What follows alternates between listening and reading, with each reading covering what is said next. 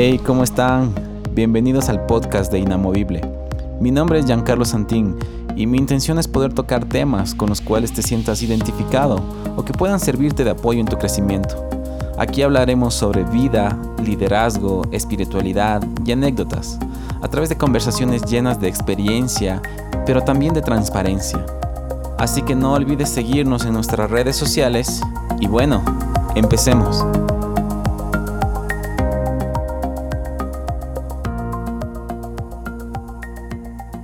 Hola, ¿qué tal? ¿Cómo están? Bienvenidos al primer episodio de este podcast eh, de Inamovible.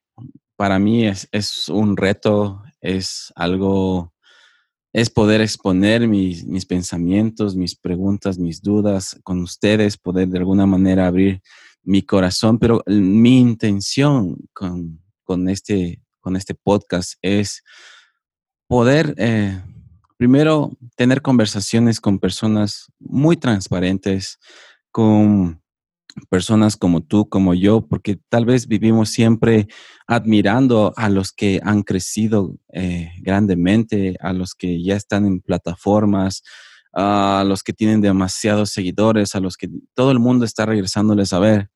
Pero, mm, saben, es muy complejo ah, poder eh, tener ese espacio. Y a veces hay cosas muy buenas de ellos, pero no viven nuestra realidad. Y por eso es que eh, en este espacio queremos conversar con personas súper reales, súper al alcance de, nuestro, de nuestra mano, que puede ser nuestros hermanos, nuestros primos, nuestros amigos cercanos, algún familiar o algún... o alguien cercano a nuestro trabajo, a nuestras comunidades.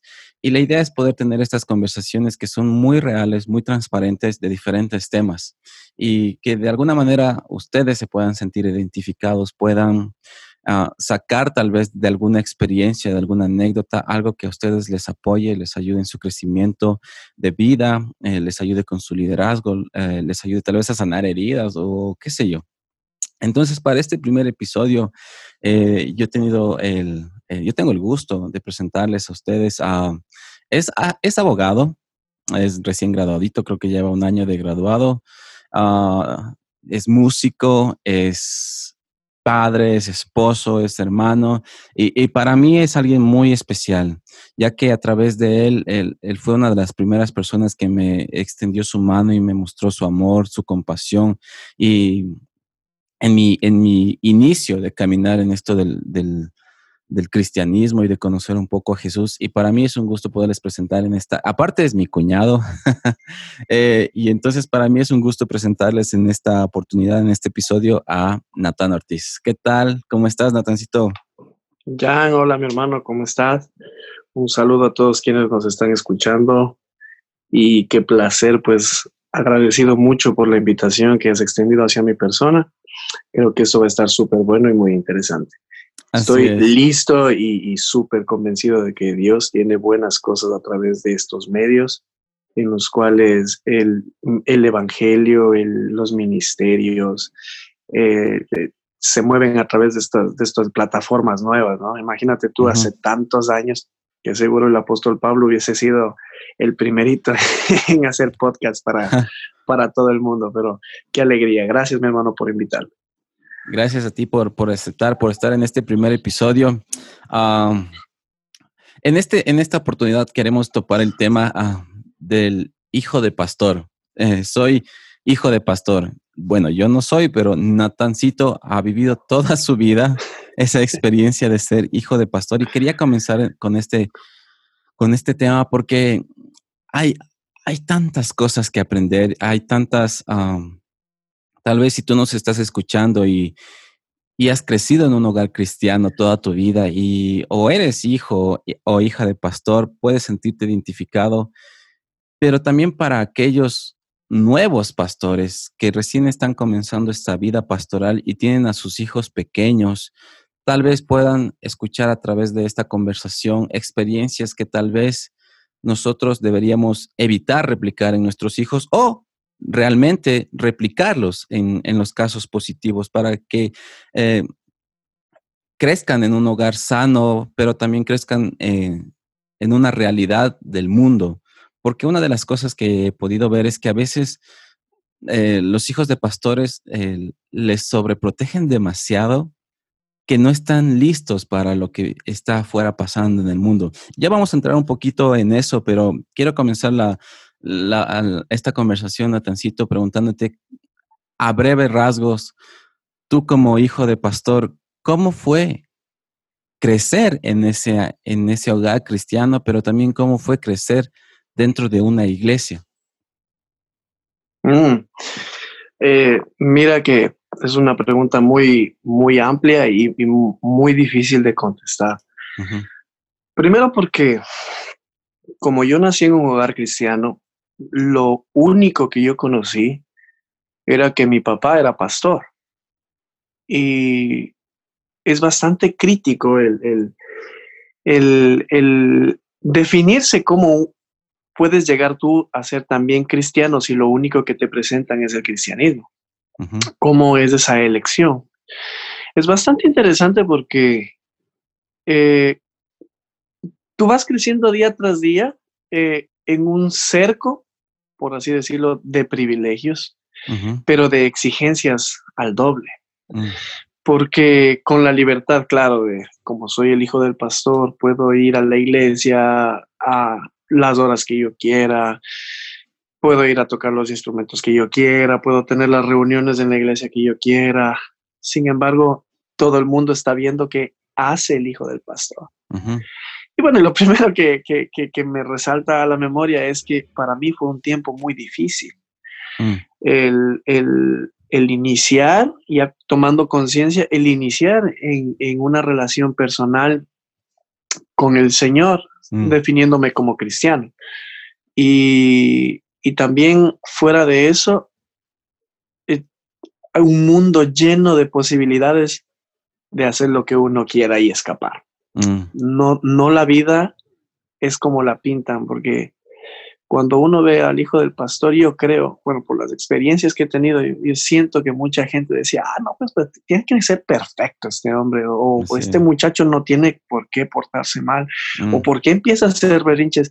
En mi caso, yo era un tipo demasiado travieso, demasiado eh, explosivo, de, de, energía. Y yo no sentía que podía parar. Y, mucha gente que veía eso, pues empezaba a, notar eso como, como algo defectuoso, ¿no? Y que no mm. era preparado para un hijo de pastor. O sea, que si el pastor, imagínate mi, papá, un, hombre tan... De, un hombre, gracias a Dios, prominente, de mucha carrera, de mucha historia con un hijo tan revoltoso como yo, pues evidentemente no era nada, no era nada vistoso, ¿verdad? Ok, y, entonces en ese, en ese crecer, en ese desarrollo que tuviste que pasar en tu vida por esta situación, que no es nada malo ser hijo de pastor, pero eh, estamos hablando un poco más acerca de, de lo que el mundo espera de ti y comienza a voltearte a, y a esperar cierta perfección porque, claro, hay ese, esa, esa perspectiva de la gente de afuera, ¿no? Y entonces, en tu caso, ¿cómo manejaste eh, la crítica constante? Que me imagino que debía haber sido una crítica constante de que cada vez que te portabas mal o algo no era correcto a los ojos de los demás? ¿Alguien venía sobre ti o venía a quejar con tus papás? ¿Cómo fue para ti manejar la crítica? Uh, mira, fue bastante difícil para mí. Te cuento que um, en varias ocasiones el primer filtro en la iglesia para nosotros era el diácono. Y bueno, ahora ella está perdonado. ya, lo, perdonamos mi, papá usa un término muy, muy gracioso y él sabe llamarlos los diablóconos, pero porque, mira, yo recuerdo que cuando eh, eh, eh, estábamos en el primer auditorio de nuestra congregación, justo en el barrio donde vive mi papi, era tan reducido el número de gente que todos nos conocíamos, todos sabíamos qué edad teníamos, todos sabíamos nuestros nombres, todos sabíamos hasta qué habíamos comido, porque éramos tan cercanos. Entonces, en esa cercanía, el diácono de nuestra congregación tenía la confianza de tratarnos a nosotros, abro comillas, como a sus hijos. Y te digo esto en, en, abrir comillas y haciéndolo énfasis también era porque sus hijos, a nuestra perspectiva, fueron hasta más... Eh, eh, eh no quiero decir peores, pero, pero sus actitudes iban más allá que de las nuestras. Y una mm. de, las, de las correcciones que el diácono tomaba para eh, disciplinarnos era el pellizcarnos en el lóbulo de las orejas. Pero para un niño que yo te digo de, que unos 5, 6, 7 años, eh, esa eh, era una manera de, buscar una respuesta a por qué este señor mm. me castiga si mi papá no lo hace. Mm. era una de las cosas muy difíciles de comprender. También recuerdo que en algunas ocasiones, bueno, como, como yo no podía estar quieto, no era una condición eh, física, no era una condición mental, sino que yo era una persona muy extrovertida, muy aventurero. Me, gustaba descubrir, me, gustaba destruir para saber qué hay adentro. Entonces, había personas que, que eh, eh, en alguna de las ocasiones, incluso cuando íbamos a reuniones de cenas, de invitaciones así muy elegantes, no querían que yo vaya. Y una oportunidad yo tuve eh, para conversar con una persona que tenía un año más que yo. Yo era un niño, tendría unos ocho, nueve años al igual. Entonces, al otro niño, de, que era otro hijo de pastor, el, el, papá hablaba de él y decía, oh, mira, mi hijo es número uno en su clase hasta la maestra me ha llamado para agradecerle por los consejos que le da mi hijo a ella. Mm. Y yo veía eso como, como, wow, o sea, este muchacho es, es, es algo sorprendente. Y en cambio, a mi lado, en cambio, las referencias de mi lado era pastor, su hijito es bien malcriado, qué travieso, no se queda quieto, no deja atender la palabra, ya rompió por aquí, botó los platos, ya está en la batería. Y había momentos tan chistosos que en, en medio de la iglesia eh, el pastor estaba predicando y yo, a mí se me ocurría solamente tocar la batería, pero hacerlo con, con, con, un, con un, groove bien, bien tocadito, ¿no? Y, y, lo interrumpía a la, a la, gente. Pero en esta ocasión, cuando yo estaba cenando con este chico, una, solamente se me, se me ocurrió preguntarle esto. ¿Cómo le haces? Ya. Porque para mí era doloroso el, el, el ver que a él lo, lo, lo, aplaudían y a mí, pues, qué crítica, ¿no? Y él, recuerdo que él solamente eh, me miró y me dijo, lo que pasa es que yo lo puedo hacer en privado, pero no lo puedo hacer en público. No lo voy a hacer mientras la gente me está viendo. Entonces yo entendí en ese momento, eh, así a grosso modo decirlo, que debía comportarme al exterior sin reprimir al interior y bueno, empezaba ahí a tener conflicto internamente. Tengo que cumplir lo que yo soy o tengo que cumplir la expectativa de, los que, de lo que los demás desean.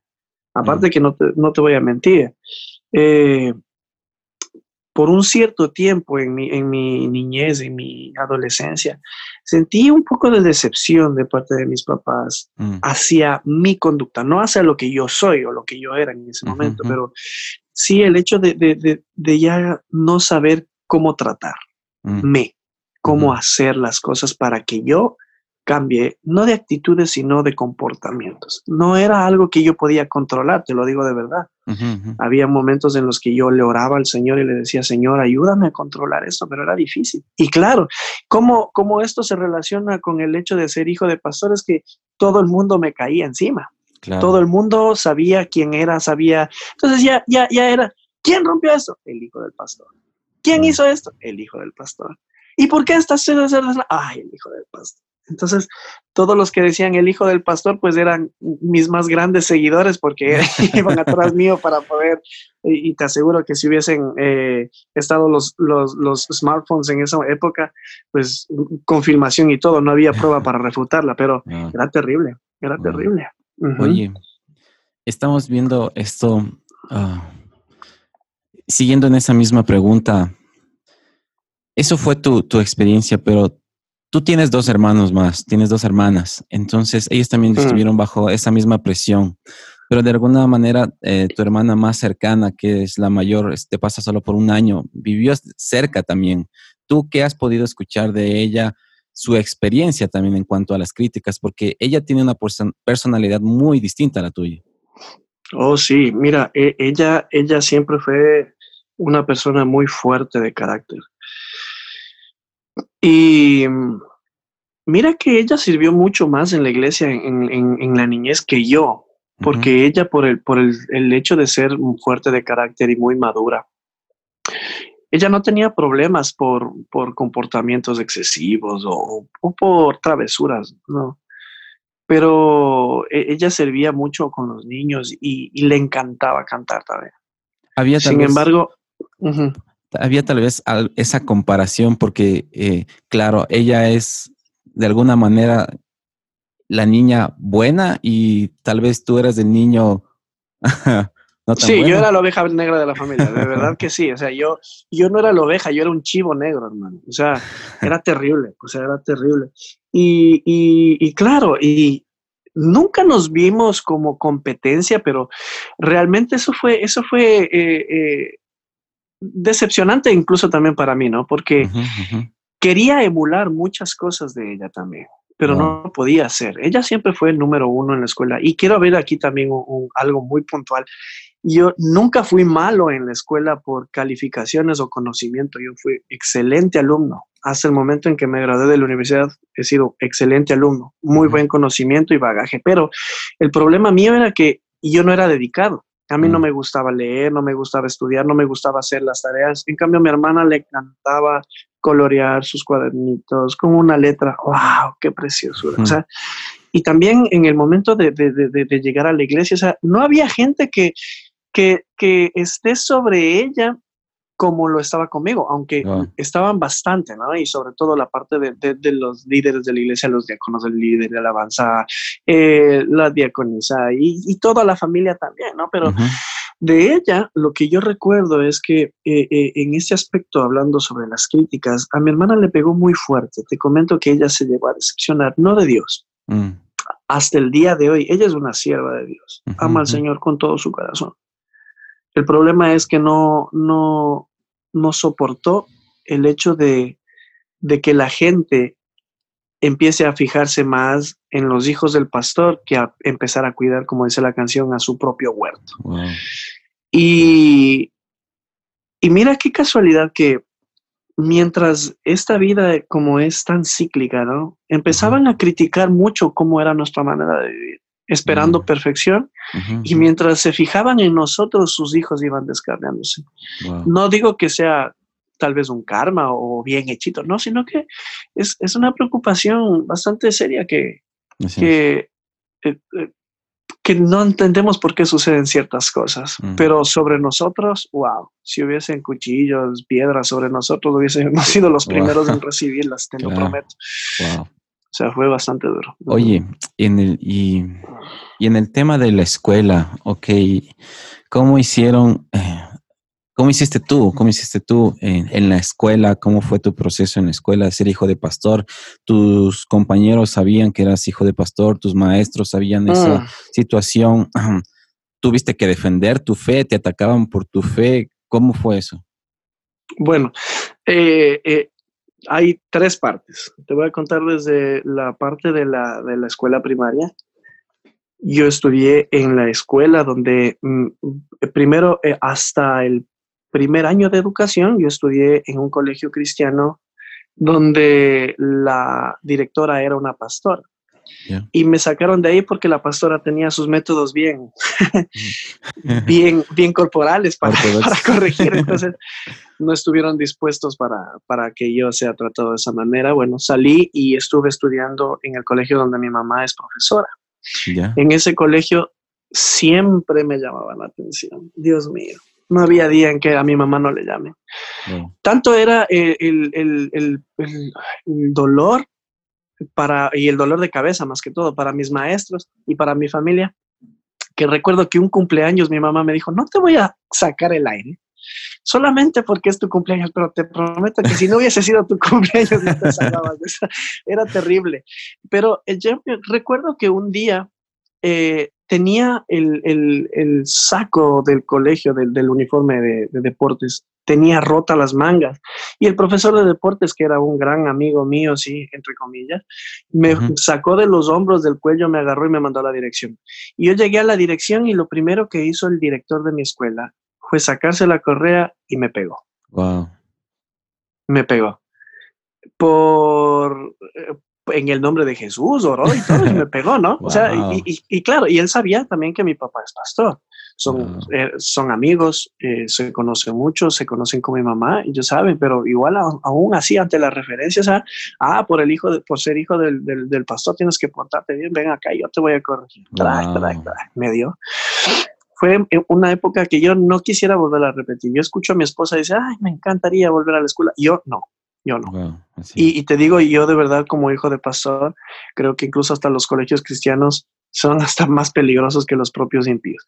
Uh. Pero bueno, pasé al colegio, tuve que salirme al tercer curso de, de por una situación de, de, salud y al cuarto eh, nivel me cambié de colegio a un colegio donde era político hasta las medias. Y lo primero que Dios me puso en el corazón fue ponerme a estudiar física matemática. Y en la primera clase que tuvimos era matemática ah, estadística. Y el profesor empieza con una conversación diciendo, quiero que leamos este poema. Y empezó a hablar sobre una persona que eh, disfrutó toda su vida sin hacer algo productivo y el día de la muerte dijo, no valió mi vida. Entonces, dice, ¿quién quiere opinar? Y yo levanté mis manos ahí y dije, bueno, yo opino que esto más que una motivación es un llamado de atención a la salvación. Desde ahí empezó mi despertar por entender que todo lo que yo había vivido, y claro que esto lo toparemos más adelante tal vez, pero todo lo que yo había vivido en mi etapa, desde ese momento hacia atrás, era un crecimiento, que es lo que yo realmente necesito enseñar a la gente a través de mi experiencia como hijo de pastor. Mm. Créeme que nada es tan importante como la experiencia. Tiempo vivido. Mira, en ese momento yo me, levanté frente a mis compañeros, me orinaba del miedo, te lo juro. y, les dije, mira, si hoy día tú mueres, lo que Dios quiere que tú recibas es la vida eterna. No que vayas y mueras del mismo. Hermano lindo. Se levantó el profesor se me burlaron, me decían el niño predicador. Pero ¿sabes qué? En ese, a partir de ese momento, todo cambió para mí. Se habían mm. cerrado todo temor, se había cerrado toda travesura. Y eso es interesante, porque ya te voy a contar cómo, cómo cerró Dios esa fase de, de, la locura en mí. Mm. Pero en ese momento perdí todo el miedo de empezar a predicar de lo que realmente yo creía y no de lo que los demás esperaban que yo predique. Wow, así es. Tanto fue así que al momento de yo graduarme del colegio, la directora me odiaba, por supuesto que sí, pero al momento de yo graduarme en el colegio, la señora directora le cogió, la, rectora del colegio, le agarró la mano a mi papá y le, apretó la mano y le dijo, señor Ortiz, yo le agradezco por su hijo. Wow. Wow. Nunca entendí por qué. Llegué a la etapa de la universidad y hermano lindo, eso era un bombardeo porque yo me había cambiado de carrera, yo había estudiado físico matemático, pero me había cambiado a la carrera de ciencias sociales para seguir derecho. Yo soy un abogado y en el primer semestre eh, todo el mundo también me decía el niño predicador, que había ver el pastorcito de Taitacura, que ay, me empezaban a molestar. ¿Y sabes qué? Tenía una compañera en especial que después se convertiría en mi esposa, que ella era tan, tan graciosa para, para reclamarme, me decía, pero pareces tonto, ¿qué te haces? O no sé, ¿por qué no te defiendes? Pégale. Y yo no podía, no podía hacerlo. Mi corazón solamente llenaba el, espacio con amor y paciencia y eso es algo que Dios ha, ido trabajando tanto en mí, que en el momento en el que ellos tenían problemas, la primera persona a la cual buscaban ellos era mí. Me decían, Natán, necesito un consejo. Necesito. Y claro, también tuve problemas contra los profesores que hablaban mal de los cristianos, que se burlaban de los pastores, que, hablaban de, que, que, sí, estos sinvergüenzas agarrándose la plata de la gente y convenciéndoles con mentiras. Entonces, y yo tenía que levantarme duro y empezar a hablar eh, con, certeza de lo que, de lo que uno ha vivido por experiencia.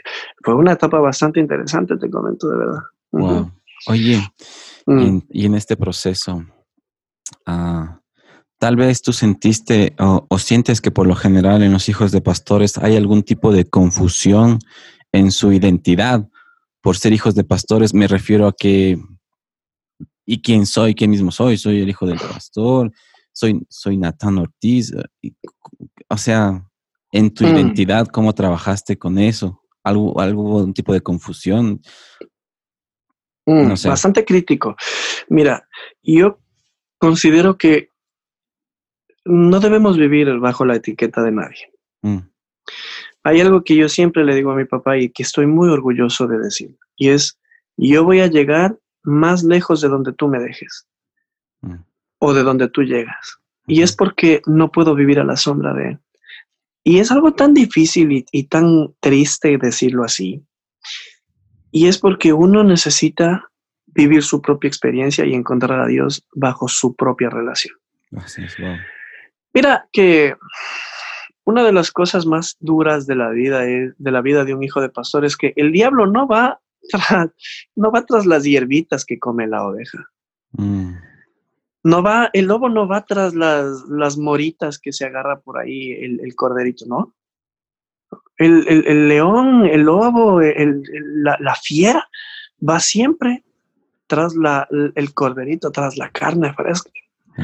Y lo que hace el diablo es ir a, tratar de derrumbar las familias de los hombres, y, no necesariamente de, hijos de pastor o solamente del, del pastor, no, pueden ser familias de, que, que tengan tan simple como, como la familia que lava los platos en la iglesia, que barre, o la familia que abre las puertas, o la familia que limpia los baños, la familia que, del, del, líder de alabanza, la familia del, del ujier, la familia de la persona que da los saludos, que sonríe, que ayuda. Porque el diablo es tan inteligente para intentar destruir no lo que ya lo que ya es maduro, sino la semilla. Si sabes a, quién a quién las fieras del, del, de, la, de la selva atacan primero, no son a los adultos, sino a quienes, a los más, pequeños, porque ellos son los que no se pueden defender. Entonces el diablo es de esta manera muy astuto. Entonces el diablo, por muchas maneras, yo te digo, con, y puedes preguntar a cualquier persona que está alrededor mío, el diablo atacó tanto mi vida que intentó matarme por tantas ocasiones, casi me ahorcó, me atropelló el carro, me caí, me caí desde el tercer piso y no me maté, claro, también ha grabado con mi, con mi hiper, eh, temperamento, ¿no? Y, y, Pero yo veo esto de una manera como, como un ataque del enemigo porque no estaba el diablo feliz de lo que Dios estaba haciendo en mi vida, porque yo soy una persona muy peligrosa para el diablo, yo lo sé. Y, y, claro, el, el, el hecho de, de, de, descubrirte tú mismo como hijo de Dios, no como solamente hijo de pastor, porque el hijo de pastor es un título, es, es, un nombre, es, es, como que yo te dijera, ah, sí, yo soy abogado, pero no sé ni, ni, ni un pepino de, leyes. No me sirve de nada. Yo no, yo, no, yo no ando bandereando mi título de hijo de pastor. Ah, es que mira, yo soy el hijo del pastor Rafael Ortiz. A mí no me sirve eso realmente. Mm. ¿A quién le sirve? Es, es, es a mi papá es al pastor, porque él dice, yo soy el pastor. Yo, claro, yo llego a mi congregación y ellos saben quién es el pastor ahí. Ellos no me están diciendo el hijo del pastor, pero cuando yo llego, ellos no me llaman, ay, el hijito del pastor, ellos me llaman Natán. Aquí está, aquí está el siervo que Dios llamó, aquí está mi pastor, aquí está, porque somos gente que trabajamos día tras día con nuestros propios problemas, con nuestro propio carácter, con nuestro propio enfrentamiento personal, con nuestra propia convicción de fe, pero que a través de la experiencia del tiempo que vamos viviendo, todo eso forma un carácter de hijo de Dios. Y créeme que lo, lo, que más lleva en este mundo no es el nombre ni el título de quien te eh, antecedió, sino de lo que Dios está haciendo ahora por ti. ¿Qué tal si Dios no me llamó incluso a ser hijo de pastor? Y yo me ando bandereando. ¿Qué tal si Dios me llamó a ser profeta? Yo no me voy a llamar el profeta hijo del pastor, ¿no? el Señor me llamará mi hijo Natán, el profeta. Y eso es interesante. Uno sufre por querer descubrir. Mm. Te voy a dar tres cosas muy puntuales. Primero, el ser hijo de pastor tras las huellas del pastor. Si el pastor es un ejemplo a seguir, el hijo tiene que ser un ejemplo a seguir y eso lo va destruyendo poco a poco porque no todos somos iguales. Hermano, yo no soy igual a mi papá. Yo no tengo el carácter 100% como mi papá. Yo no gusto de la misma música que mi papá, entonces la gente intentó que yo sea como mi papá y no podía. No puedo encajar en un lugar. Segundo, mi propio descubrimiento con el Señor, como la primera pregunta que hicimos, ¿cuál es el problema? Yo necesito encontrar a Dios personalmente, no porque mis papás, imagínate, ore, cante, levante las manos, lea la Biblia, claro, pero yo recuerdo una de las cosas terribles que, yo escuché, y esto en, confianza, ¿no? Cuando, cuando tú la primera vez que llegaste a nuestra familia y... Tranquilo, que nadie más lo va a escuchar. bueno, y, yo recuerdo entonces haber hablado con una persona que no, que no era cristiana y yo le invité a que a que vamos a la iglesia y la esposa también decía, vamos, mijito, vamos, vamos, a que a que predique, a que toque. Y esa persona solamente levantó la voz y dijo, ya, ya, ya. ¿Acaso que es porque uno le presione? Y mira que el problema nuestro, mío personalmente, era que me presionaban tanto, tanto, tanto, mm. que no encontraba lo que era Dios, sino encontraba el reglamento para mm. ser un hijo de pastor, un mm. hijo de Dios, así, o corto cabal, porque si no, el Señor te va a caer con la vara de Aarón. Y mira que el problema es que cuando no dejamos que Cristo provoque en nosotros una identidad celestial, un carácter de Dios, es más fácil que el hijo del pastor, el, perfecto santo, el hijo del pastor que todos esperan ver, se descarríe y sea hasta el más pecador de toda la iglesia. Ah, Mira, hay gente que, que, que, le dicen, no esto, no esto, otro, no el otro, no al cine, no a la televisión, no es, y terminan siendo homosexuales, drogadictos, terminan siendo borrachos, terminan siendo golpeadores, terminan siendo de todo. Así es. Estamos esperando que, que la gente primero, que, que sea un hijo de Dios o que cumpla ciertas normas. Dime dónde están las reglas para ser un hijo de pastor en la Biblia. No las encuentras pero sí encuentras las reglas para formar un carácter de hijo de Dios. Así es. Y para poder encontrar eso, se necesita experiencia, se necesita romperse uno mismo, se necesita llorar, se necesita sufrir, se necesita entregar, que Dios pase tu vida por el fuego. Y, que, y mira, y eso no termina de ser, nunca termina de hacerse eso. Eso es un día tras día. Y, mira, como hijo de pastor, wow, qué difícil. Era más fácil que la gente se fijara en el hijo del pastor que en el, que en el hijo del hermano que abre la puerta y que también es. igualito al pastor o hasta peor. Es más fácil porque porque estamos a la luz pública. Exacto. Es duro. Porque están adelante. Todas las personas que están adelante en, en unas de las conversaciones que tendremos más adelante en algunos episodios, hablamos sobre lo que es, por ejemplo, en el área de los músicos, de los que están adelante y como, como tú dices, todas las personas que están en la luz, de alguna manera, ahí son, son blancos fáciles para dardos de críticas, de opiniones, de perfecciones, etcétera, etcétera. Oye, y, cambiando un poquito eh, esto, eh, hay, hay, hay, un hay, un, hay una frase o hay un pensamiento que muchas personas tienen y es que todos los hijos de pastores tienen que tocar algún instrumento porque tienen que tocar algún instrumento. Amén. ¿Y es cierto o no es cierto? Bueno, yo te diré que un hijo de pastor necesita hacer equipo con su pastor. Mm. Después de todo lo que te he contado, de, las experiencias, los sufrimientos, y claro, y hasta este momento la gente podrá decir, ay, qué, pero qué feo que es el hijo de pastor. No, o sea, no es malo al 100%, es parte de, una, de un crecimiento y fortalecimiento de tu carácter en el Señor. Pero respecto a lo de la alabanza, mira, qué privilegio que yo he tenido, por Dios santo, Señor amado. Mi papá, la familia de mi papá son artistas. La familia de parte de mi mamá son músicos profesionales. Mi mamá es cantante. Mi papá intenta, lo hace. Ah, lo hace, lo intenta. Lo, intenta, verdad de Dios. y, pero mira que eh, es una delicia y un manjar poder desarrollar tus talentos y mucho más aún cuando tienes la libertad de ir a la congregación y sin necesidad de que tu papá te compre un instrumento porque vas a la iglesia y están todos los instrumentos que quieras. Yo recuerdo que, que, que, yo llegaba del colegio muchas de las veces y esto también con un primo mío que, que éramos pequeños eh, íbamos todas las tardes a ensayar, a ensayar, a ensayar, a ensayar, a ensayar, a ensayar, a ensayar. Eso era lo más hermoso para nosotros. No había otra cosa que pudiéramos hacer en la iglesia sino ensayar. Y mira que Dios ha desarrollado un talento, diré yo, por lo menos, eh, que permite servirlo con, con, con, alegría y, de una manera bien vista. Eh, y claro, y esa, mira que ahora que lo pienso, creo que ese era el, el bálsamo curativo al, al, a las iras que tenían las otras personas, porque yo recuerdo que en una ocasión eh, el, el, el, líder de alabanza de mi iglesia estaba a punto de disciplinarme por, por, por, lo inquieto que era, pero ese día le dije, yo dirijo. Entonces, yo dirigí la alabanza y eso como, como que le calmó, porque tocamos bastante bien y dirigimos. Eh, creo que sí es necesario que el, hijo del pastor desarrolle. No es, no es imperativo, pero sí es necesario. Porque imagínate que yo la oportunidad que Dios me ha dado es ir junto a mi papá a predicar. Mm. Y mi papá me dice, necesito que empieces a ministrar. Y. Dios nos hace un equipo.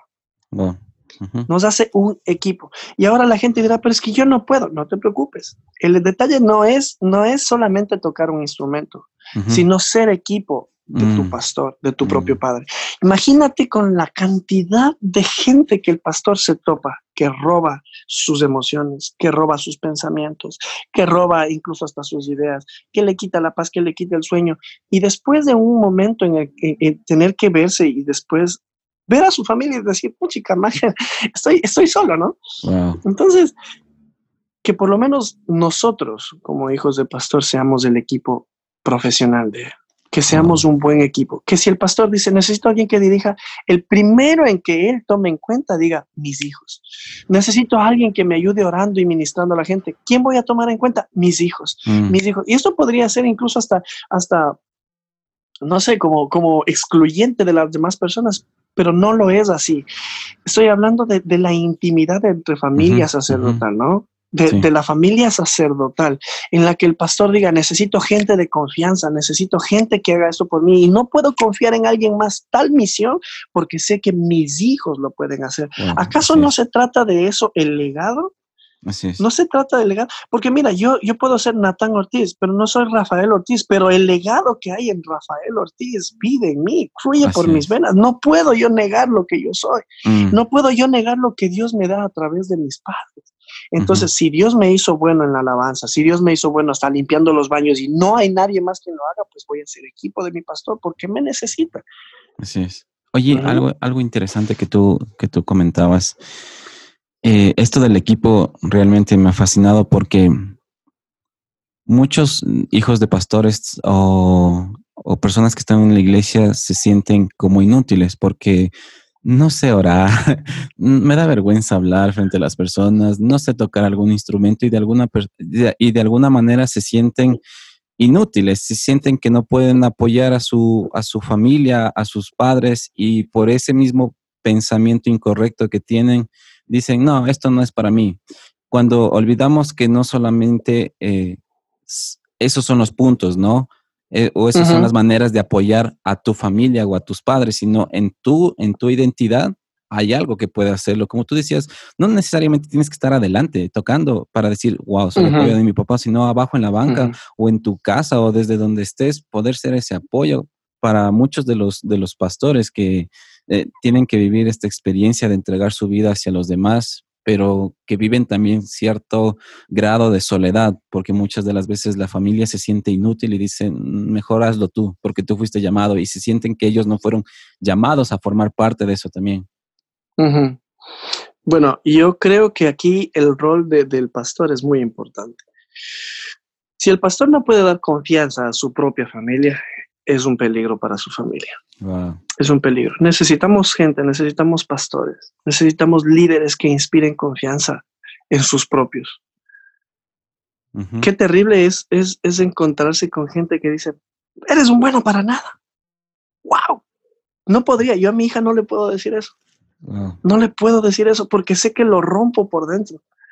A mí mi papá jamás en la vida me dijo que soy un bueno para nada. Jamás. Él siempre impulsó. Yo recuerdo, mira, Recuerdo que en alguna ocasión estaba yo aprendiendo a tocar la guitarra y mi papá me había enseñado tres acordes que eran sol, do y re. Y de repente Dios empezó a inspirar mi vida y empecé a practicar, empecé a hacer rasgados diferentes, empecé a, poner, eh, a situar los dedos en, diferentes trazas y todo eso. Y recuerdo que un día le dije, papi, quiero mostrarte algo que hice. Y sabes que ahora lo que yo, lo que yo recuerdo es tan básico, es tan básico lo que yo le mostré a mi papá. ¿Y sabes qué es lo que hizo mi papá? Me abrazó con todo su amor y me dijo, mijo, estoy orgulloso de ti. Wow, jamás en mi vida se me va a borrar que mi papá es orgulloso, sabiendo que aunque no lo hago bien, lo estoy intentando. Si tú eres un hijo de pastor, eres un hijo de un líder y no sientes que puedes hacer las cosas bien, no se trata de hacer las cosas bien, se trata de empezar a hacer las cosas e irse perfeccionando en el camino. de verdad, mira, yo recuerdo que cuando yo era niño, la primera vez que yo dirigí un culto, cuando terminó ese servicio en la alabanza, yo estaba tocando el, piano y encima más cantando. Y lloré tanto al final de, la alabanza y le dije, Señor, perdóname por hacerlo mal. En el micrófono, imagínate. Le dije, Señor, perdóname por hacerlo mal pero lo único que quiero decirte, Señor, es que lo hice para ti. ¡Wow! Ya está, ya está. No te sientas inútil si no lo haces bien. Mm, empieza a hacerlo, empieza a buscar. Es que no me gusta la alabanza. No te preocupes, busca algo que te guste. Hay gente que son hijos de los líderes, hijos de pastores, que les encanta estar tras bastidores, tras cámaras, limpiando cables, pasando las cámaras, haciendo el multimedia en redes sociales, limpiando las oficinas, teniendo acceso con la gente. Yendo a casas de bendición, a células de conexión. Gente que le gusta interactuar, gente que le gusta orar, no necesariamente tiene que ser algo que estés, como decíamos, ¿no? Otra vez, en las luces. No necesitas estar en el púlpito para decir, esto lo hago bien. Tú eres excelente. ¿Qué tal que te parece si yo no puedo tocar un instrumento y no soy bueno limpiando, no puedo hacer nada? Ah, pero sé hacer contabilidad.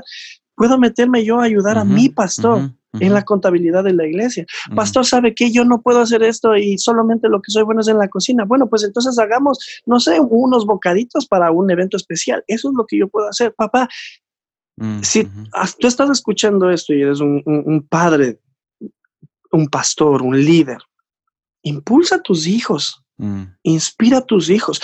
El ejemplo atrae bastante. Ah, sí, por supuesto, pero también cuentan las palabras, la emoción que, con la que le metes a tus hijos. Mm. ¿Acaso tus hijos no valen lo mismo? O sea, no puede haber algo mejor en tus hijos que tú puedas explotar. Acuérdate que el diamante, mira, el diamante cuando sale de la tierra no vale nada.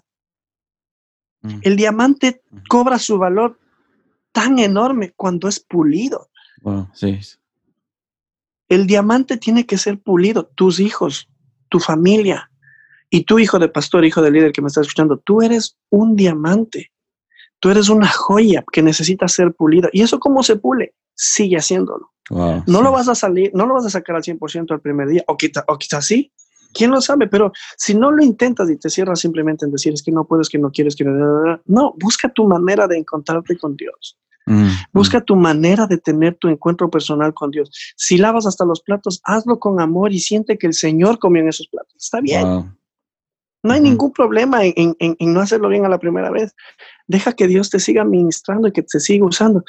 Es hermoso que Dios te pueda usar en lo que tú haces. Genial. Oye, wow, eso estuvo, creo que esa es la idea de estas conversaciones, ¿no? Poder ser honestos, honestos, transparentes, pero también recibir herramientas para todos los que están escuchando, desde la experiencia nuestra de poder vivir en este ámbito espiritual, pero no solo enfocado al tema de iglesia, sino en el tema de la familia.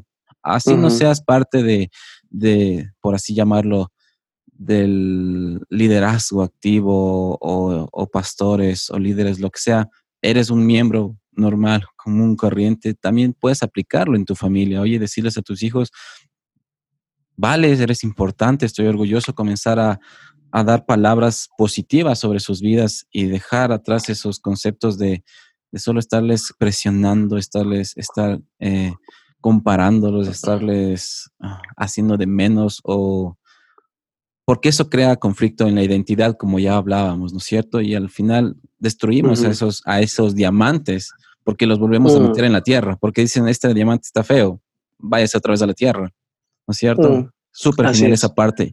Y, y, en, y, en, cuanto otra vez, eh, eh, en tu experiencia, hijo de pastor, siempre hay una presión sobre los hijos cuando ya son adultos, cuando ya crecen y dicen, ¿y ahora con quién se va a juntar este? Porque claro, las expectativas son, él tiene que juntarse con un hijo u otra hija de pastor que sea igual de, de importante que el, su padre o, o, con algún tipo de ese de persona. Con un siervo de ministerio, un profeta de Dios y no mujer. Exactamente. y, y, y, claro, toda la vida, eh, desde su niñez, su juventud, le van diciendo, tú te vas, tienes que casar con alguien. ¿Cómo fue en el caso con tus padres? ¿Te dijeron lo mismo? ¿Cómo fue con tu comunidad? Y a la final, mm. Bueno, yo te contaré que para mí en, ese aspecto no hubo mucho conflicto porque em, yo no sentía que podía alcanzar algo mm, con, una, con una muchacha, ¿no? No, no es que yo andaba buscando novias, no, la verdad eh, para mí no fue, no fue un problema bastante serio. me imagino que debe haber unos galanes de telenovela de hijos de pastor, ¿no? Yo realmente he sido bastante sencillo en ese aspecto, pero te voy a decir que em, cuando yo era pequeño, yo recuerdo que mis papás siempre oraban por mí y por mi esposa. y, y siempre pedían que sea una sierva de Dios la dicha de poder escoger la persona con la que yo quise casarme, eso es una bendición. Nadie te va ni te puede obligar a casarte con quien tú no quieras. Lo que sí debes tener en cuenta es que la carne no puede estar unida al espíritu porque las dos son enemigas.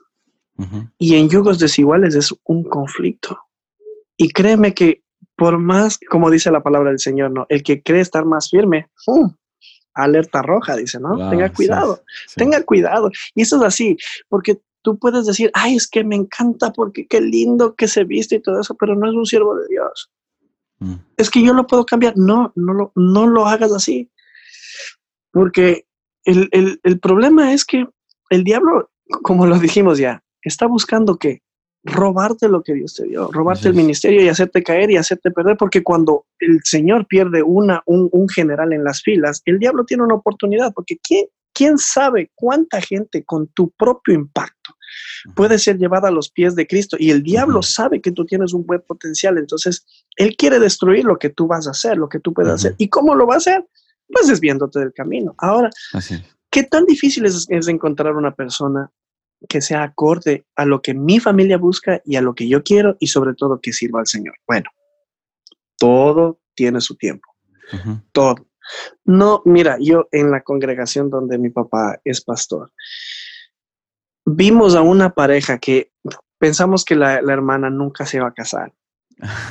Casi se le muere el esposo eh, en el día de su boda y pasaron la noche de bodas en el hospital porque el esposo estaba muy mal. Y, pero mira, le llega la hora de casarse y no se le va a ir.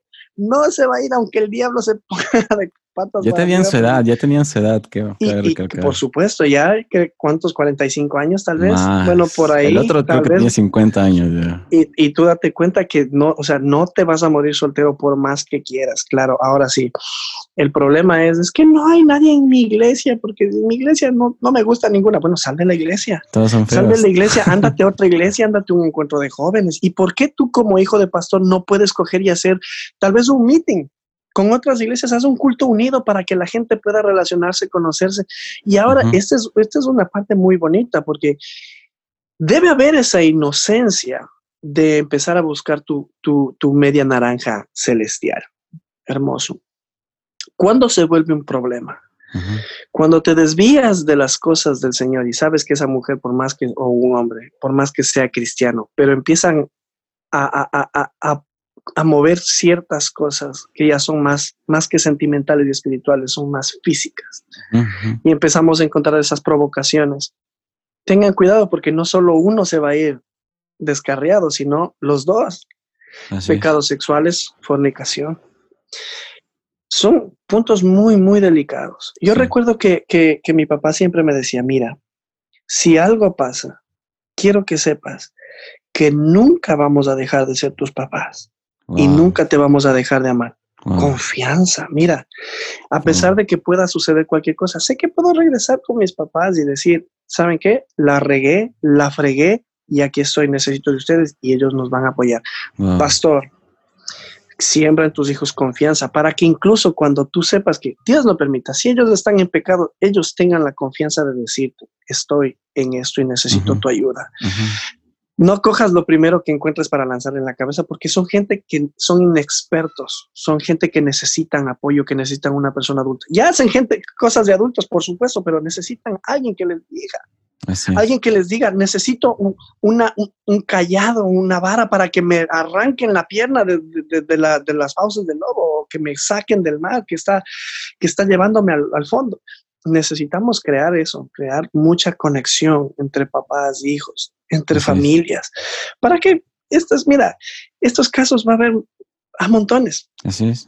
No son, tu iglesia nunca va a dejar de, tener eh, una madre soltera, una, adolescente embarazada. No lo va a dejar de hacer porque este mundo es así, es pecaminoso. Pero que estamos buscando entre los jóvenes? Estamos buscando sembrar en ellos la confianza de que primero no peques, pero si pecas, arréglalo rápido, mm. arregla rápido mm. tu situación, vuelve al Señor, corta eso, arrepiéntete y vuelve a los pies de Cristo, deja de pecar. Pero ahora sí, en cambio, recibimos a, los jóvenes diciendo, ay, es que caí con ese muchacho, oh, pecador, lárgate de mi iglesia. Claro, lárgate, pero ¿a dónde? Ándate a dónde? A seguir pecando. No es así. Ah, qué problema, ¿verdad? Entonces, creamos también, eh, eh, estemos dispuestos a crear conexión y confianza con nuestros jóvenes, con nuestros hijos, con nuestros eh, servidores. Eso necesitamos. Ahora, para encontrar la idónea, pues, siga, siga participando, ¿no? Pero, y aquí bien cortito, mira, deja de estar como el picaflor. no estés probando de plato, plato, comiendo, comiendo, comiendo, porque te estás comiendo la fruta de otra persona. Deja de estar manoseando el artículo de otra persona. Sí. Porque te vas, te estás llevando la bendición de otra persona y mm. estás haciendo indigno tu vida también. Mm, no mm. queremos que la gente te conozca por ser un mujeriego o por, por ser, perdón la, palabra, una mujeriega, no lo sé si es que... Pero mira, un, un, problema es, como dice Marcos Witt, no magulle la fruta, no magulle, no la cojas, no, no, no. Espera en el Señor, confía. Tú vas a saber cuándo es la indicada uno se enamora del amor, uno, pero cuando llega la persona indicada, tú sabes, esta es. ¿Acaso no? ¿Acaso alguien por ahí en la Biblia, en el, en el Antiguo Testamento, no esperó 14 años? Entonces, va a llegar, no te desesperes, no te desesperes, ni te emociones. Deja todo con calma, todo llega a su tiempo. Uno de, las, de los problemas en nuestra eh, cultura latinoamericana es que queremos ya, queremos ya, ya casarnos y todo eso. No, no, mira, detente un momento, párale. Embraga, mete primera y empieza a subir la cuesta de qué profesión. Hazte una persona responsable. Busca un, un, método de sobrevivencia. Consíguete un carro. Cómprate, no sé, alquílate una casa. Trata de vivir solo. Viaja. Caramba, hay muchas cosas más que simplemente estar buscando novia o novio. Hay muchas cosas más. Realízate. Eso es mucho mejor. Oye, súper. Y ahora hablando al que ya está casado, porque metió las patas, porque realmente se quemó, porque fue, se dejó llevar por, por, la emoción del momento y, y, le tocó arreglar su vida y le tocó hacerse cargo de un hijo, le tocó comenzar una familia y de repente dice, sí, yo ya sabía eso que debía haber comenzado a, a, yo primero vivir, a, hacer, a hacer mi profesión y tantas cosas, pero ya estoy metido en este lío, no lío, perdón, ya estoy metido en esto. Eh, ya, ¿qué palabra hay para ellos? Por supuesto, es, es la siguiente. No se aceptan devoluciones. no se aceptan devoluciones, hermano querido. Con la que ya estás o con el que ya estás, haz una vida. La Biblia dice que solamente una razón vale para la separación. Y es el engaño. Pero déjame decirte que he conocido gente que se han casado sin amor, que han tenido hijos sin amor y que han vivido sin amor, que a la final han tenido relaciones por separado, estando casados porque están sin amor. He visto que Dios puede arreglar. Si tú estás en una relación en la que dices, es que ya metí las patas, ya tengo hijos, pero no amo a esta persona, entrégale tu relación al Señor Jesucristo, entrégale tu relación y dile así, mira, porque no, no es fácil, no es fácil. El hecho de que una persona se case sin amor, imagínate si tú amando a tu familia a veces tienes problemas soportando. Los que nos casamos con amor, con, con la persona anhelada, deseada, tenemos problemas que a veces hasta se salen de las manos. ¿Cuánto más debe ser una persona que no amas? Mm, Cierra tus ojos, dile, Señor, ponme amor para mi esposo, para mi esposa. Pon ese amor que necesito tener. Tal vez hoy no quiero estar con él, me enoja, pero Señor, ponme amor. Ahora, ¿por qué te digo esto? Porque no podemos crear en nuestros hijos una cultura también de que, ah, me casé sin amor, pero yo lo puedo dejar. No, no somos mm. artículos de compra. no, somos, no, no, somos cosas que se cogen, se usan y se dejan nomás, porque al final tú también vas a terminar usado y votado. Y, y, mientras más pasan los años, y ojo, esto no es un pretexto para decir, ah, es que, es que todavía estoy a tiempo, me voy a separar cuando soy joven. No, no. Cuando más pasen los años, tú te vas a dar cuenta que ya la juventud no es la misma. Mm. Tu belleza ya no es la misma. Tus fuerzas ya no son la misma. Y aparte de eso, tu dinero ya tampoco va a ser el mismo. Porque ahora te ponen pensión de alimentos, te, tienes que pagar escuela y, y, y medicinas y, que por aquí los paseos, que las mochilas, ¿no? te vas a quedar sin nada. ¿Y qué? ¿Vas a querer recuperar tu vida? No la puedes hacer. Así es. Porque ya tienes un nuevo inicio.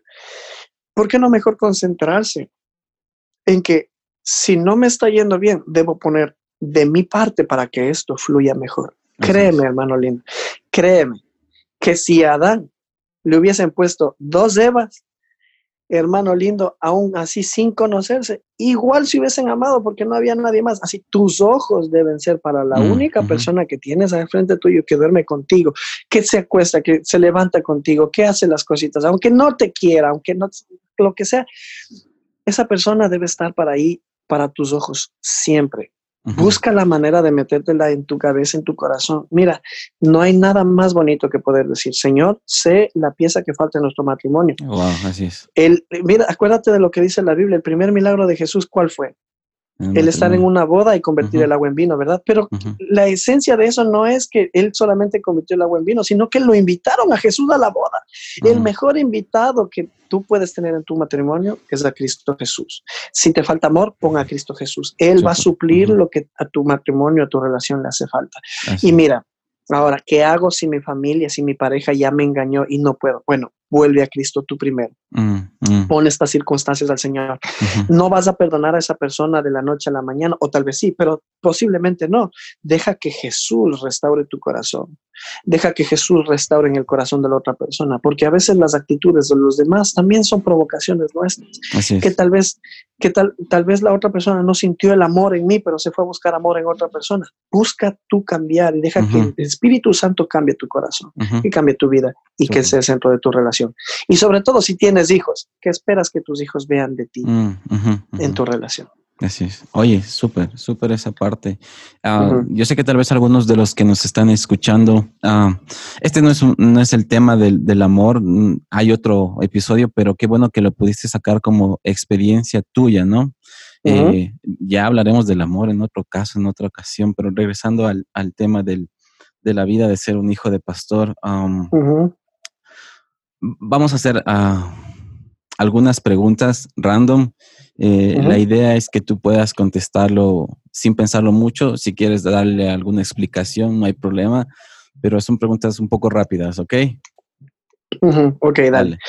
Entre las cosas que te prohibieron de, de, de niño, de joven, tus padres, porque decían, esto no es bueno, ¿qué es lo que más tú recuerdas que dicen, no puedo creer que me hayan prohibido, no sé, ver la tele? ¿Cuál, ¿Cuáles fueron algunas de las prohibiciones que tú tuviste en tu vida?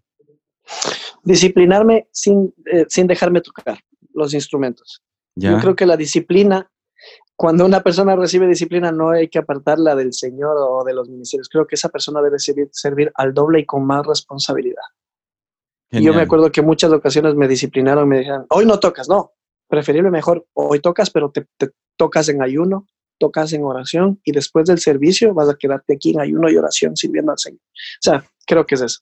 Ok, pero en cosas, por ejemplo, alguna serie de televisión, algún juego, eh, videojuegos, qué sé yo, Ah, creo que es que la verdad me hubiese encantado que me quiten las tareas, pero la verdad es que no, no, no, no, no era mucho de videojuegos. Bueno, puede ser que. Pero la, la, pregunta es: ¿te prohibían, por ejemplo, ver los Simpsons? Eh, o sea, ¿y tú querías o te oh, prohibían? Oh, sí, sí, sí, sí, sí. sí. Oh, sí, a, mí me prohibían mucho ver Dragon Ball. Ya. Y, y, y, claro, hasta que tuve la oportunidad de explicarle a mi mamá cómo iba la serie y después mi mamá me dejó verla. tú fuiste, porque hay algunos que he escuchado experiencias que les prohibieron ir al cine porque el cine es del diablo, es malo.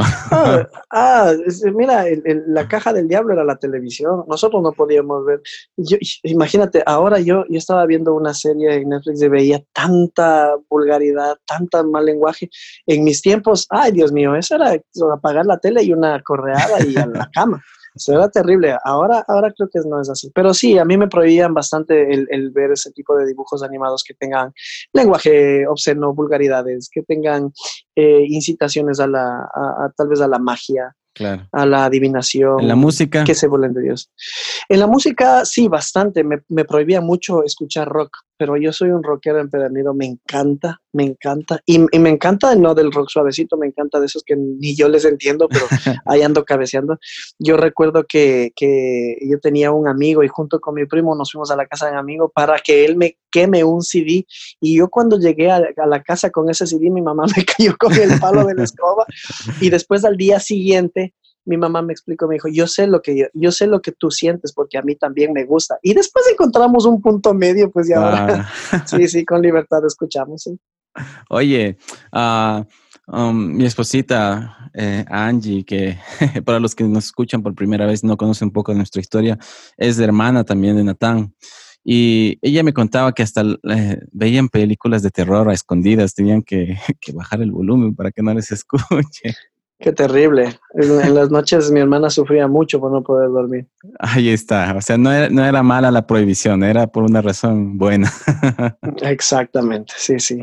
Genial. Otra pregunta es, ah, ¿qué piensas o, o es cierto que los hijos de pastores deben ser pastores de la iglesia o tienen que estar sirviendo en la iglesia porque son hijos de pastores? ¿Cuál es tu pensamiento acerca de eso? Ay, mi hermano, qué, qué, qué pregunta. ¿Sabes que le he estado dando vueltas a, a, una pregunta similar en mi cabeza todo este tiempo, casi unos meses atrás? Y es que, mira, el pastor debe fijar la base para sus hijos. Si tú eres un pastor y estás, o, o, un líder, y estás en un liderazgo y esperas mantenerte en el liderazgo por los siglos de los siglos y no hacer nada con tus hijos, estás llenando tu granero para cerrarlo y cuando ya no haya quien coma, recién abrirlo. Te vas a quedar con el granero completamente para ti, pero sin a quien dar de comer. Es un problema. Mira, los hijos de pastores, quieran o no, somos personas que servimos en la iglesia y que tenemos un legado ministerial. Yo soy hijo de pastor, yo soy pastor. Mi hermana es hija de pastor, ella es pastora, gracias a Dios, junto a ti también eres pastor. Entonces yo no puedo hacer oídos sordos o hacerme de la vista gorda de mi ministerio personal y familiar, porque la casa del sacerdote son sacerdotes todos. Mm. Ahora, pero hay mucha gente que no quiere soltarlo. ¿Por qué? Ah, es que porque voy a perder el poder y no me van a ver igual. No, no, no. Pastor querido, prepare a sus hijos. Hijo de pastor, prepárate. Prepárate, estudia, examina, conoce a tu gente. Si tú vas a ser pastor, prepárate, prepárate en conocimiento teológico, bíblico, espiritualmente prepárate, prepárate ministerial. Y hay algo que, necesitamos también em, em, em, empezar a implementar. Prepárate a crear una empresa eclesial. No solamente pienses, pienses en que, ay, me voy a parar eh, cada domingo y a predicar y lo que el Señor me dice. No, empieza a crear algo importante para tu gente. Créeme que esa gente cuando tu padre, cuando tu madre, que, sean, que son pastores, ya no estén, esa gente te va a seguir a ti también. Pastor, cuando tú no estés, cuando tu esposa ya no esté, ¿quiénes seguirá tu gente? ¿A quiénes seguirán? Serán a tus hijos, porque ese es el legado que tú les dejarás. Mm. Pero aprende a darles una base. Tengamos una base sólida. Súper, súper. Otra pregunta es, ¿Qué dices? ya lo habíamos hablado ah, al principio, pero ¿qué dices acerca de comparar los hijos? Ya lo habías tocado que en tu experiencia ah, tenía, tenías los, pastores que decían, mi hijo es esto, este otro, y, sacaban pecho y se sentían orgullosos. Y, pero ya, ya tú como hombre adulto, ¿cuál es el mensaje que das a esta generación?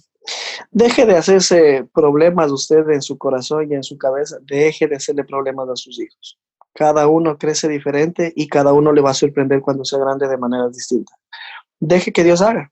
Usted no puede hacer. Deje que Dios haga. Usted si quiere hacer algo, no se meta. Eso es todo. Ayude y sea el camino para que sus hijos encuentren a Dios. Si el único que puede hacer algo para encontrarse con sus hijos es Dios, no usted. Usted sea de buen ejemplo, denle ánimos, anímelo, ámelo, señor, señorita, pastor, pastora, líder, ámelos, tal como son. ¿Usted cree que yo sería la persona que yo soy el día de hoy?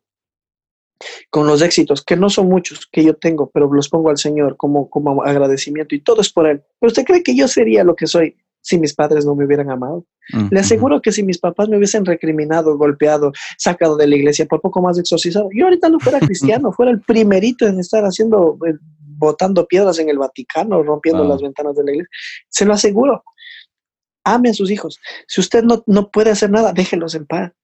Mm, lo mm. mejor que podemos hacer, y discúlpeme que sea tan crudo, no sea estorbo para sus hijos. Mm, sea el camino para que ellos se encuentren con Dios. Ámelos. Eso es todo. Genial. Otra pregunta. Eh, si hubieras podido cambiar en nacer en un hogar cristiano, ¿lo repetirías o...? Si creyéramos en la reencarnación, 100% en la misma familia. No me arrepiento de nada. Lo volviera a repetir todo de nuevo, menos la escuela, pero lo volviera a repetir todo de nuevo. Todo, todo. Con los mismos padres, los mismos hermanos, que son una joya. Con los mismos cuñados, eso te incluye a ti también. Oye, otra pregunta. Ah, ¿Qué dices o cuál es tu opinión o mensaje acerca de los... Ah, quiero dejar algo muy en claro en, este, en cada pregunta, en cada conversación. No es que estamos atacando ni a la iglesia, ni a los pastores, ni a los miembros de, las diferentes comunidades. Esa no es nuestra intención. Es simplemente sacar cosas que no nos sirven para no seguir repitiendo una cadena que es realmente innecesaria, es improductiva y llega a ser una piedra de tropiezo para las, para las demás generaciones. Eso queremos dejar súper en claro eh, para que tal vez ustedes, porque voy a ser muy honesto en esto, tal vez hay muchos pastores que llegaron al, al lugar en donde están, fueron llamados y realmente no, se, no tuvieron la oportunidad de prepararse, porque creo que nadie llega a prepararse totalmente para ser un pastor o para ser un padre de familia. Nadie está mm. realmente listo y dice, ok, ya estoy listo, voy a tener hijos, eh, porque aunque crean que lo estén, nunca lo van a estar al 100%. Eh, entonces queremos dejar eso, eso muy en claro en esta conversación y en cada conversación que tengamos. Jamás es un ataque, simplemente de nuestra experiencia, sacarlo lo realmente positivo y dejar a un lado lo negativo que sirva de experiencia a otro para que diga, ok, esto no funciona, voy a hacer un cambio. Amén. Otra, otra pregunta era, ah, hay ciertas, ah, ah, y esto tal vez pueda sonar un poco crítica, pero eh, sé que te vas a encontrar bendecido en medio de esta respuesta y tal vez puedas encontrar libertad. Y es, ¿tú qué le dirías a aquellos que ponen la iglesia por encima de su familia? Wow, qué pregunta. Qué pregunta. Mira, Creo que la palabra de Dios es clara. La palabra de Dios es clara. El primer ministerio que tenemos nosotros es la familia. Nada está sobre lo, lo, de Dios, y esto quiero ser bien enfático. Nadie está sobre lo, lo que es Dios. Pero ninguna iglesia, ningún ministerio, ninguna responsabilidad está sobre nuestra familia. Y eso mira que todo tiene una, una razón de ser, porque cuando tú tienes una familia sana, una familia sólida, una familia bendecida, una familia llena de amor, con problemas, con todo, claro que sí, con familia normal, por supuesto, no somos los, la familia pastoral no somos, no somos ángeles caídos del cielo. Somos humanos que tratamos de llevar a nuestros, a, nuestros feligreses, por así decirlo técnicamente, más cerca de Dios. Pero somos gente que tenemos los mismos problemas.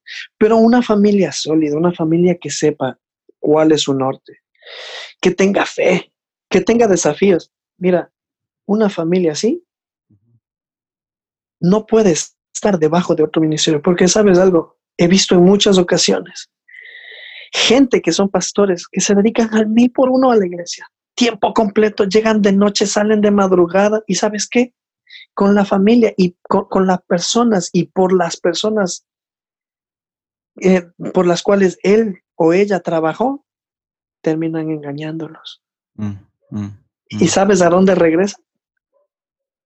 a la familia. Así es.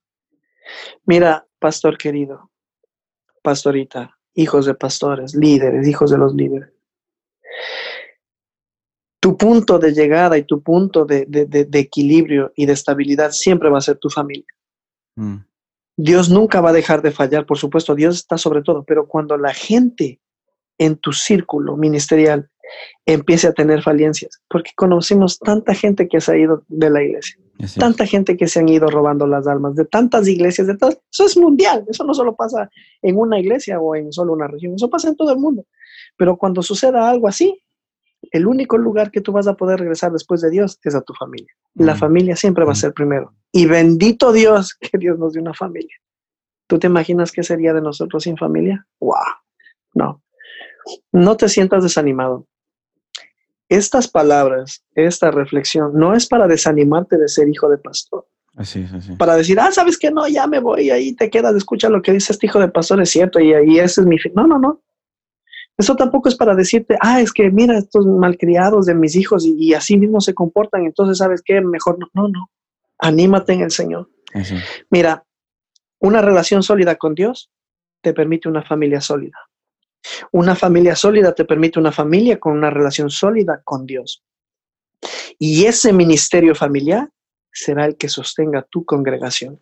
Mira, esa es la columna vertebral de la congregación. Se puede ir al mundo y medio mundo, pero sabes que la iglesia está fundamentada en buena tierra, con buena semilla. Son tu familia. Genial, súper, súper. Eh, la última pregunta ya Ah, de esta sesión random es, ahora sí el mensaje, lo, hemos dicho mucho en, en, cada oportunidad de esta conversación y es, ¿qué les dirías a los hijos de pastores, de líderes o a los, eh, o a los miembros que se han sentido lastimados y se han apartado, en especial a los hijos de pastores, porque es, es, es muy real, eh, pero también es, es muy triste que tal vez por estas ah, inexperiencias, ah, tal vez malas decisiones, ah, tantas situaciones que vivimos en, esta vida y no por el hecho de ser pastor, predicador, profeta, maestro, lo que sea, puede ser el mismo cura, puede ser el mismo lo que sea. No te haces eh, extento de, caer, de pecar en cualquier área de tu vida. ¿Qué les dirías a aquellos que se apartaron por, y mm. dijeron, no, es, no quiero ya, me cansé de esto. ¿Qué les dirías? Bueno, algunas cosas me saltan a la mente, pero muy, muy importantes. Primero, no tienes la culpa. Tú no escogiste nacer en un hogar cristiano ni en la casa de, un pastor. pero sí tienes la responsabilidad de volver a Cristo. Encuéntrate con Cristo de la manera en la que tú te sientes feliz. Deja que Él haga. Deja que Él haga. Dios es tan bueno que nunca las puertas están cerradas para alguien que quiere encontrarse con Él. Y sabes que es mucho más fácil alguien que está lejos encontrarse con el Señor, porque Dios siempre está buscando a la oveja perdida. Así es, wow. Segundo, perdona, perdona, perdona a tus padres.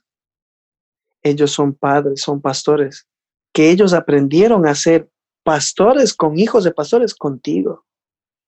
Ellos aprendieron a ser padres contigo.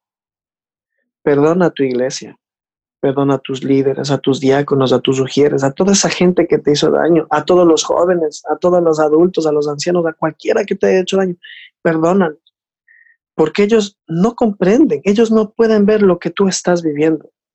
Perdónalos, vuelve con ellos. Haz de ti la persona que esperarías recibir para ti mismo. Haz de ti la persona que crees que tú mereces ser. Qué hermoso es poder dejar las cosas atrás. Tal vez, mira, ellos ni siquiera lo hacen o lo hicieron porque son malos, sino porque no lo saben, sino porque son inexpertos.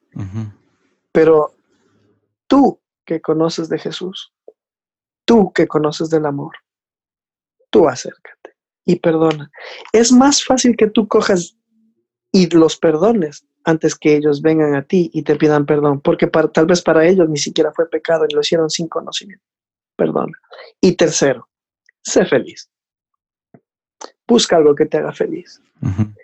Busca a Cristo en la manera en la que te haga feliz. No necesitas absolutamente nada más que Jesús en tu corazón.